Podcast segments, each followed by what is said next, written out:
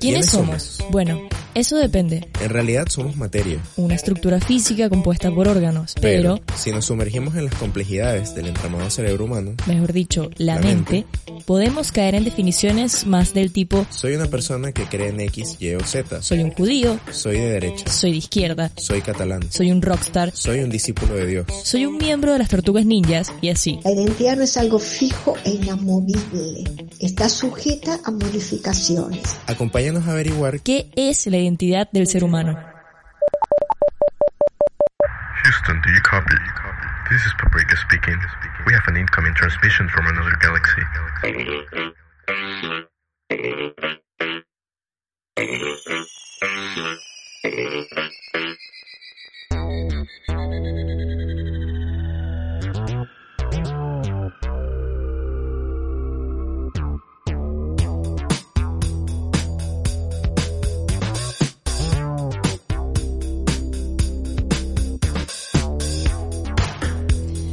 Yo soy José Colmenares. y yo soy María Alejandra Pinzón. Y esto es el Capitán Paprika Un Podcast. podcast monopolizado por un capitán que consume paprika. Así que yo a ustedes verificaría la información que aquí les vamos a comentar.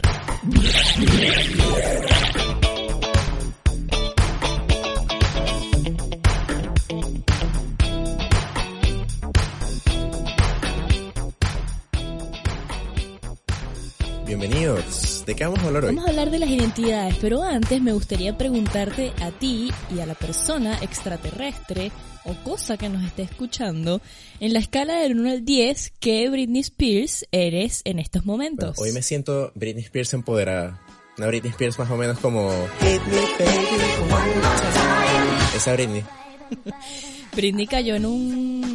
Britney El 2007. caso de Britney es para, es para, es memorable. Es memorable, sí. Algunos de nuestra audiencia que he escuchado, he escuchado, he leído, según las analíticas de nuestras redes sociales, que tenemos algunos de menores a 20 años, puede ser, y por ahí capaz que no recuerdan que en el 2007 Britney tuvo un colapso mental grave.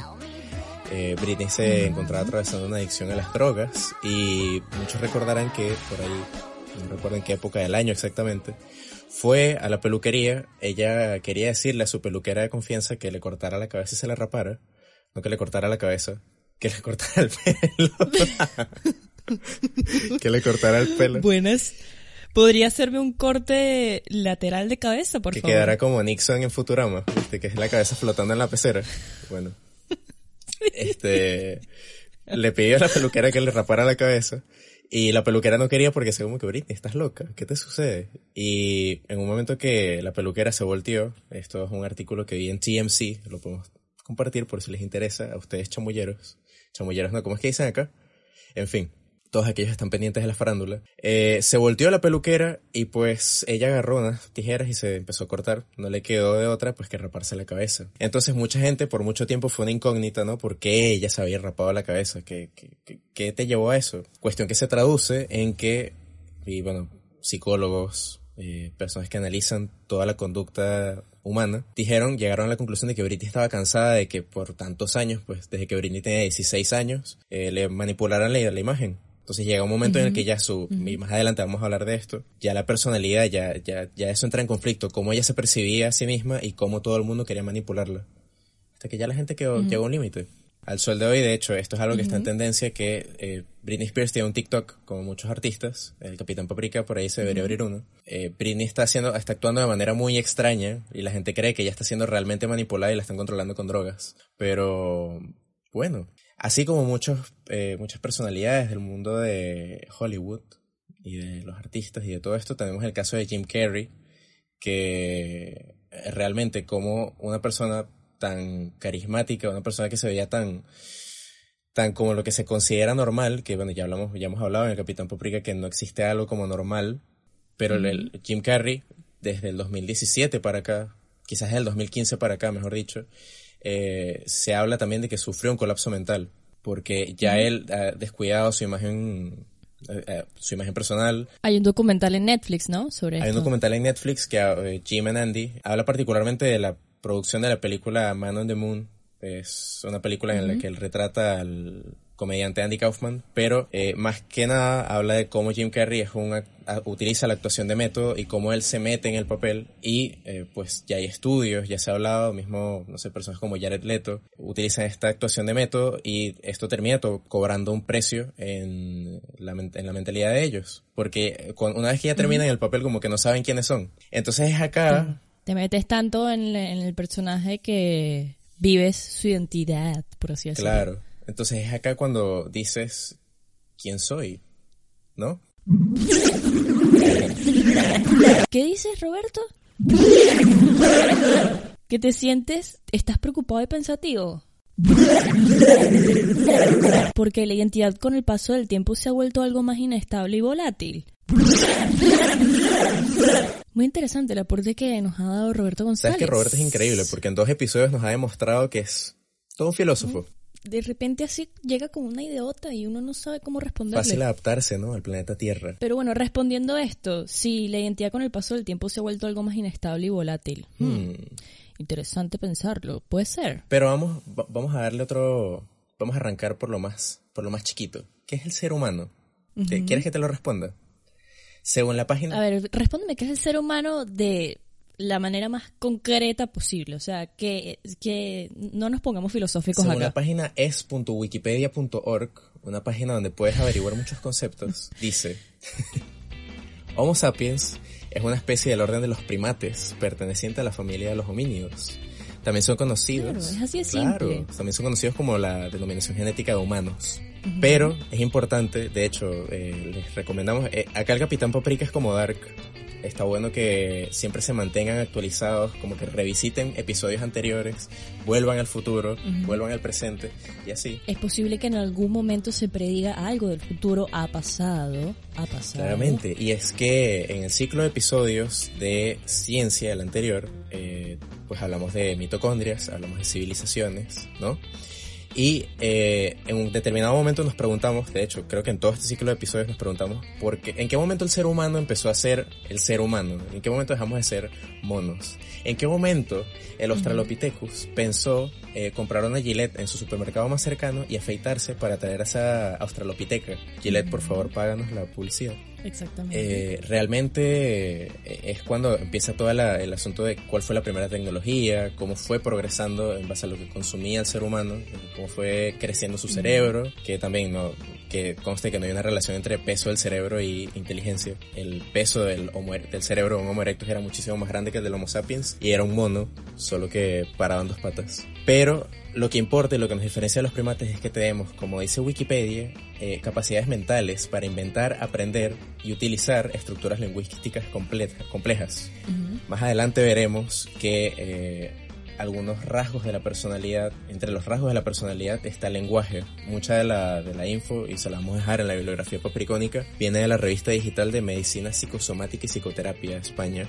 Nos estamos basando un poquito en un paper de la doctora Elisa Fernández, en el que hablamos de identidad, en el que habla de identidad y personalidad o cómo sabemos que somos diferentes de los demás. Pero, a fin de cuentas, el ser humano es prácticamente un primate un poco más inteligente. Eso está perfecto entonces para sentirnos parte de una categoría. Es como bien, yo soy un humano, no soy una abeja y no soy un delfín. Pero luego, como humano, ¿qué soy? Y ahí es donde viene el tema de la identidad, ¿no? Muy complejo. Muy complejo hoy. Yo no sé, si le preguntamos a alguien de la Edad Media quién es esa persona, con qué se identifica. Es rarísimo, pero hoy nos podemos identificar con razas, posturas políticas, orientación sexual, que está muy relacionado con el episodio anterior, la ciencia de la diversidad. Invitado a que lo vean, a que lo, a que lo escuchen. Por favor, pónganse al día si no lo han escuchado. Pero sí, la complejidad de hoy en el mundo moderno y en este concepto de posmodernidad en el que nos manejamos en el aura, en el día a día, cuando sales a la calle y dices, uh, esto es un mundo posmoderno, qué terrible, y te encuentras con que eres alguien y perteneces a una sociedad e intentas ocupar un espacio, dices, ¿cuál es mi identidad? ¿Qué es lo que me diferencia de este resto de personas?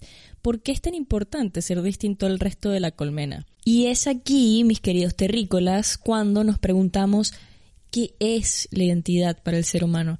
Y para eso, la profesora de psicología Liliana Caro, de la Universidad Católica Argentina, en exclusiva para el Capitán Paprika, nos va a ayudar a comprender un poco mejor qué es y qué representa la identidad para el ser humano.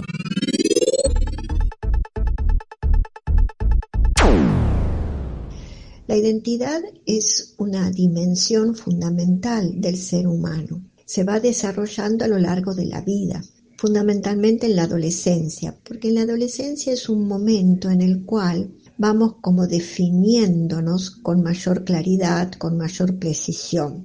Definirse, definir nuestra identidad lleva tiempo. En este momento, sin la menor duda, se dificulta, se complica o toma otros rumbos la construcción de esa identidad. ¿Por qué? Porque también está muy ligada a la dimensión de futuro.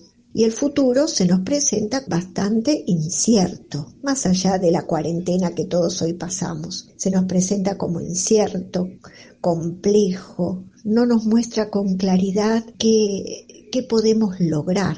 En ese sentido, probablemente la identidad tarda más tiempo en conformarse, pero es indispensable y es parte del desarrollo humano, no es algo ajeno a nuestro desarrollo. La identidad no es algo fijo e inamovible, está sujeta a modificaciones, no, no radicales, pero modificaciones. Porque en la medida que uno se abre a otros aspectos de la vida, y nos van enriqueciendo también esa identidad y van posibilitando que cada vez logremos mejores resultados en todo aquello que uno se proponga y quiera lograr en la vida, lo que no significa que sea fácil.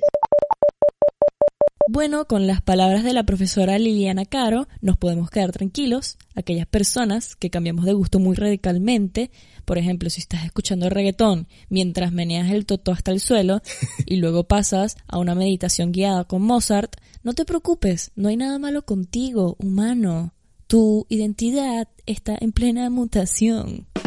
Hay una columna muy interesante de una alumna de Columbia University y también en la bibliografía papricónica la van a encontrar en YouTube, todo el research del Capitán Paprika y está muy, muy interesante. De verdad, algunos se pueden sentir identificados o no, pero igual la invitación a que lo lean está porque la chica escribe que en su universidad hay muchas actividades extracurriculares, hay muchos grupos a los cuales tú te puedes unir y que en la vida universitaria normalmente cuando alguien se muda a un campus está esta situación de te alejas de casa, te alejas de, de lo que sientes, a lo que perteneces, a tu familia, y hay cierta necesidad por pertenecer a algo, por encontrar una identidad en algo. Y la frustración que ella plasma en esta columna, en este artículo, es que ella no encontraba ningún lugar al que pertenecer y ella no sentía esto que veían sus compañeros de, uy, pertenezco al grupo de matemáticas y eso me hace eso me hace sentir lleno, me hace sentir pleno. Uy, pertenezco a esta universidad y eso me crea una identidad en la que yo digo, yo soy parte de esta universidad, yo soy estudiante de esta universidad. Hoy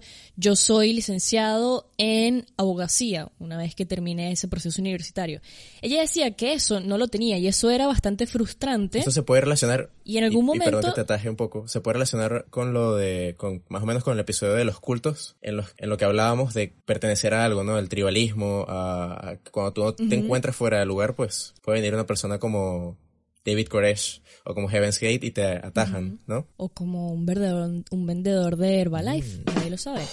Pero la conclusión a la que llega ella es que finalmente claramente en algún punto de su vida universitaria ella confundió esta falta de sentido de pertenencia con desmotivaciones en su carrera, hasta que se dio cuenta y dijo que ella no necesita, o una persona, un individuo, realmente no necesita una cosa para definir quién eres. Las personas somos complejas y por lo tanto está correcto, está bien permitir percibir, perseguir, perdón, diversos intereses. Si un día te gusta esto y el día siguiente te gusta lo otro y no te sientes totalmente atado a una cosa en concreto, eso está perfecto, eso no está mal. Esa es la conclusión de, de las palabras de este artículo que está muy bueno y que habla un poco de cuando alguien no, encuentra su identidad, pero porque ve que la identidad es esto, un cúmulo de ideas al que tú te unes y al que te sientes representado, en ese sentido de la identidad.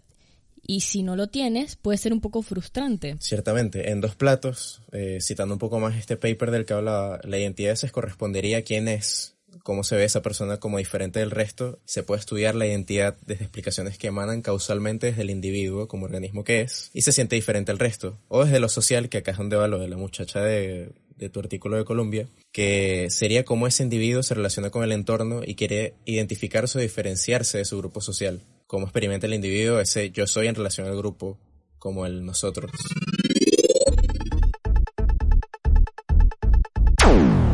Siempre se puede pensar como que una persona es esa persona, es José Colmenares es José Colmenares. Alto, guapo, bronceado, Para, para más Larry. atención 0414. Primero alzas una pierna y la pones en el Pero aire. realmente eh, José Colmenares es una construcción de varias cosas. O sea, eh, muchas veces hay conflicto con la madurez también. Uno puede cambiar de opinión, ¿sabes? Sí, y es válido. Hay una quote de una autora, Anne Rice, que es la que escribió las crónicas vampíricas. Eh, por ahí quizás algunos recuerden esas crónicas vampíricas como una película del 94 de Tom Cruise y Brad Pitt. Entrevista con el vampiro. Entrevista con el vampiro. Eh, esta frase dice que nosotros nunca cambiamos realmente, solo con el tiempo nos vamos convirtiendo más en quienes realmente somos. Para pensar, señores. De hecho, para pensar, inserte imagen pensativa.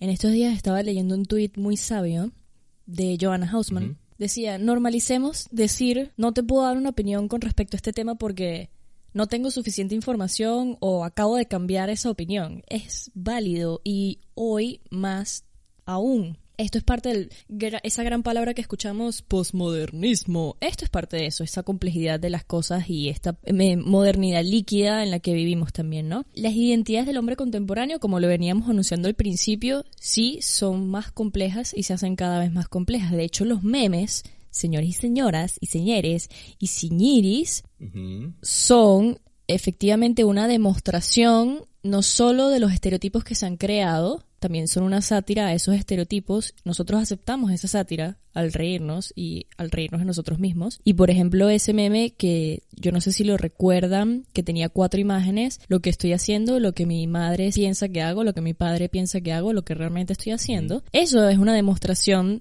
muy directa de las construcciones sociales y la identidad relacionada con las distintas formas de representación, que bueno, puede ser un meme en este caso de eh, cuando estoy estudiando, lo que mi mamá piensa que hago, lo que el otro, lo que el otro, lo que el otro piensa que Bueno. hago. Es es una, una manera de representar nuestra compleja realidad del hombre moderno y aceptar que definitivamente sí, las identidades son complejas, varían y son volátiles. Un buen ejemplo de esto es cuando estás conociendo a alguien, bien sea en un entorno laboral o una cita o lo que sea, y te dicen como que, oh, qué serio eres. Y de repente te viene un flashback justo en ese momento que, que ahí piensas como que esta persona realmente no me conoces, pero no saben que cuando estás lavando el baño de tu casa estás cantando She's a maniac, maniac on floor.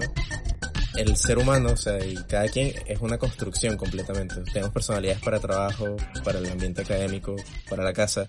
Hay psicólogos que dicen que hay personalidades en base a idiomas. O sea, y, y esto es súper interesante y acá viene lo del lenguaje. Tú hablando español eres una persona, obviamente esto no es como, como la, la película esta de, viste, la de Fragmentado. Y que no, yo cuando hablo español, yo soy José Colmenares, pero cuando hablo inglés, soy Susan Ryder. No, nada que ver.